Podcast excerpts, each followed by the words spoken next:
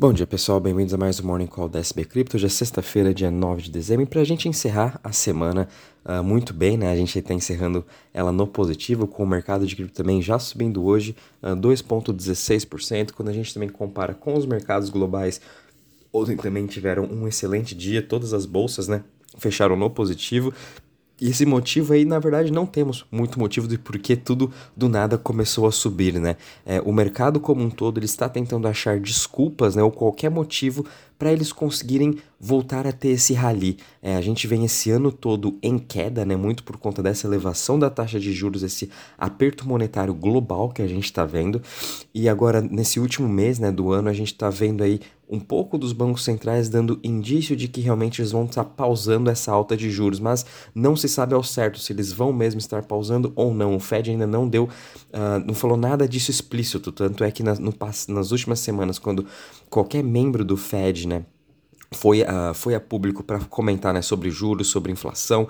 Todo, um deles até falaram que vai continuar subindo juros até chegar a 5%, outros falaram que não vão continuar.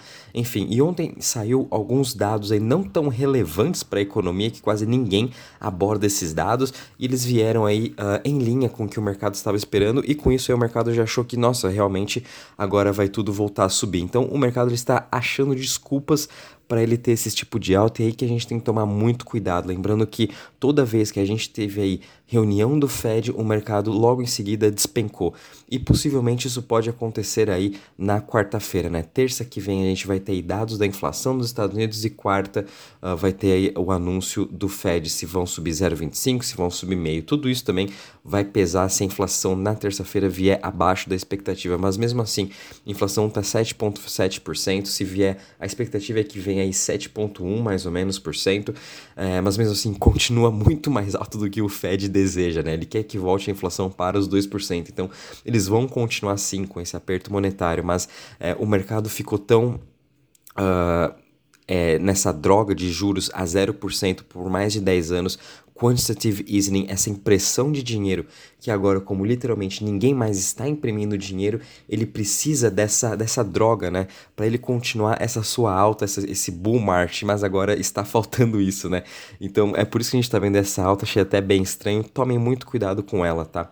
Vindo agora um pouco aqui para cripto, a gente está vendo Bitcoin subindo 2,38% a 17.227, seguido de Ethereum, que Ethereum também é, teve umas ótimas notícias, eu vou comentar contigo aqui na parte de notícias mesmo, subindo 3,84% a 1.281, seguido aí de uh, BNB subindo 1,95% a 290 dólares, Ripple subindo 1,26% a 0,39, Dogecoin subindo 1,66% a 0,09, Cardano subindo 1,07% a 0,31% e Polygon subindo aí 3,31% a 0,92%. Polygon também teve uma notícia muito positiva, uh, em breve já vou estar comentando. E quando a gente já analisa as maiores altas das últimas 24 horas, a gente continua vendo aí TWT uh, subindo 9,98% a 2,69%, seguido de The Graph subindo 7,28% a 0,06%. A gente também está vendo aí Stacks subindo 6,49% a 0,26%. Já em relação às maiores quedas das últimas 24 horas, a gente está vendo aí Synthetics caindo 1,90%, uh, perdão, caindo 2,63% a 1,90 dólares, seguido de Nexo caindo 2,08% a 0,06 e X Infinity caindo aí 1,75% a 8,12. Uh, já também dando um overview aqui das maiores altas né, da, dos últimos sete dias, para a gente ver também como foram as performances, né, o, o, a melhor performance dentre as top 100 criptos hoje foi a, nessa semana foi a Frax Shares, o FXS, né, subindo em mais de 25%. Tudo isso também vem das notícias que eu já havia comentado nessa semana, né, de que eles já estão aí aumentando cada vez mais a sua parte de staking de Ethereum, né, que seria o FXS ETH. Eles têm liquid staking também, com isso está trazendo maior receita para todo o protocolo. As pessoas estão cada vez mais fazendo stake com o Frax Shares. Isso aí é bem positivo para todo o ecossistema de liquid stake, né? Não é somente o Lido agora que toma conta desse setor. A gente tem o Rocket Pool, tem também Frax Shares estão entrando aí outros novos uh, players no mercado. Isso vai ser muito positivo no longo prazo, né? Seguido também a gente tem Radix, que subiu 24,58%, e X Infinity também, a gente viu uma boa alta no seu token uh, e também no seu volume de negociações, né, subindo em mais de 14% na semana.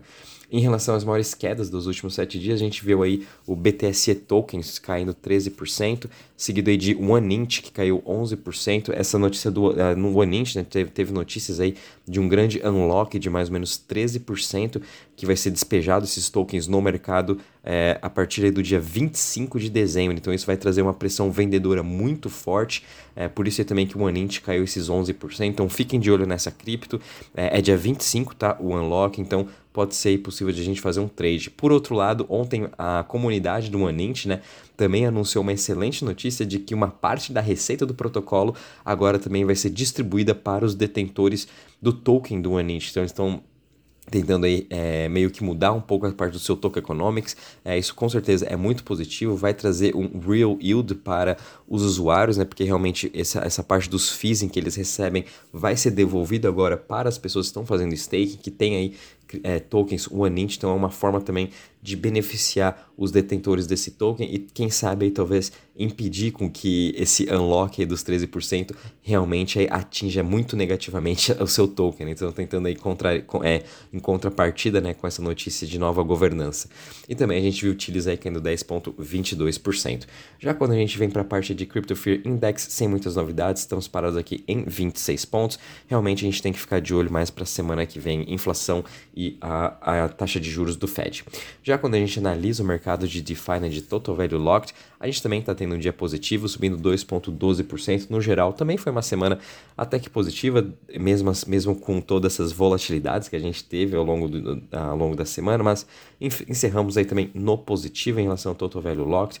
Quando a gente analisa também os principais protocolos, a gente teve um grande destaque da Uniswap, que agora uh, voltou a ser aí a principal DEX. Ela teve uma alta hoje em seu TVL de 22%, né? A gente está vendo um volume gigantesco de negociação agora na Uniswap, né? Não, não, eu tentei achar aqui algumas notícias, mas não tivemos motivos de ela ter tido essa alta de 22%. Realmente eu acho que foi algum movimento atípico dentro do seu protocolo, mas isso aí ajudou ela a voltar a ser a DEX dominante. Né? E também quando a gente analisa os outros uh, principais protocolos, né? MakerDAO, Lido, Aave, todos eles também estão tendo um excelente dia e também fecharam a semana no positivo.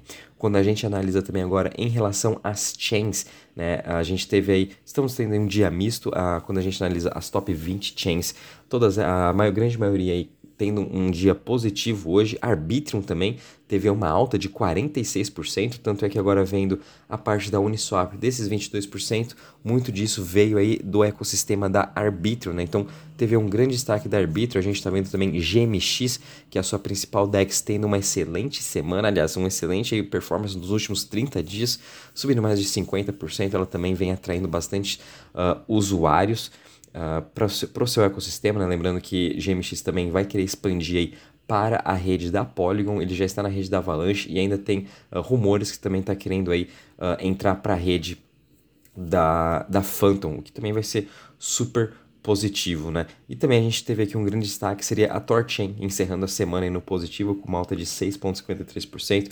Torchain também é a DEX em que a gente pode fazer o swap de qualquer token, independente da rede em que a gente está. Então, é uma excelente notícia e também eles abriram aí a parte do seu staking, o seu single staking, né? Então a gente pode fazer staking de Bitcoin, Ethereum, Avalanche, Cosmos, enfim, e estar ganhando também um yield das negociações que são feitas aí dentro do Torchain, que é um yield aí real, né? O real yield.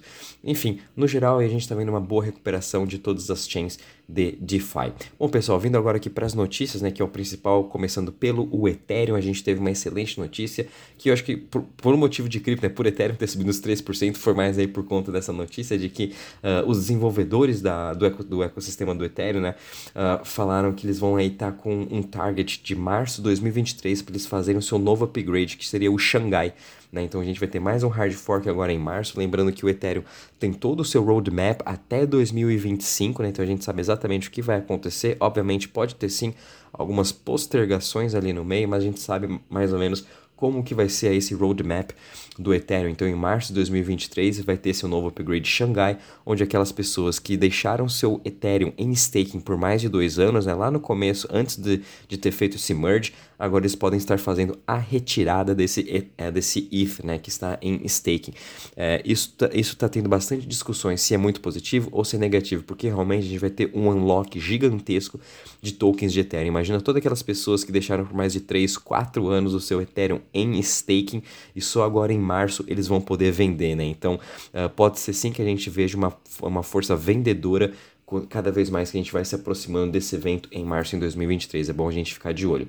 Uh, vindo agora para a grande notícia do Polygon também, né, subindo em mais de 3%, foi que agora o Starbucks lançou a sua fase beta do seu loyalty program, né, que é de forma de NFTs que criaram juntamente com a Polygon e só está disponível por enquanto para uh, os, uh, os americanos, né, lá nos Estados Unidos. Então, de novo aí, né, vamos ver como vai ser esse su grande sucesso de NFTs da Starbucks. A gente pôde ver o grande sucesso do Reddit com mais aí de 4 milhões de wallets criados, mais de 4 milhões de pessoas aí interagindo com NFTs sem saber que estão interagindo e a mesma coisa vai acontecer com desculpa, com o Starbucks, né? Então, uma excelente notícia e cada vez mais a Polygon vai estar tendo esses grandes anúncios das empresas, né? Lembrando que eles estão agora até migrando um pouco e focando para a parte de música em NFT. Então fiquem de olho também em Polygon, que cada vez mais vamos ver aí essas grandes novidades em relação de empresas Web 2 lançando suas NFTs uh, ah, dentro da Polygon.